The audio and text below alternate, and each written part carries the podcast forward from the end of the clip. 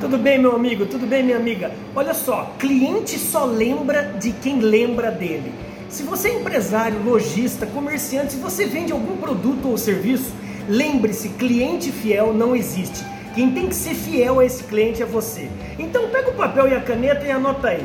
Número um, você tem feito pós-vendas com toda a sua carteira de cliente?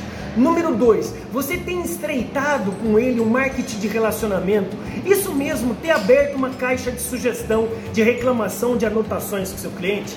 Número 3, você tem pedido indicações dos seus clientes para voltarem aonde você trabalha, exatamente indicarem novos clientes. Nos Estados Unidos chama-se member getting member para fazer com que o cliente traga novos clientes. Não, então infelizmente você não está lembrando dos seus clientes. Repito, cliente só lembra de quem lembra dele. Nesse final do ano agora de 2021 ou no começo de 2022, você pode sim fazer um treinamento juntamente à sua equipe, a sua equipe, perdão, para estreitar o seu relacionamento com o seu cliente. Quer saber como? Me pergunte aqui, ó.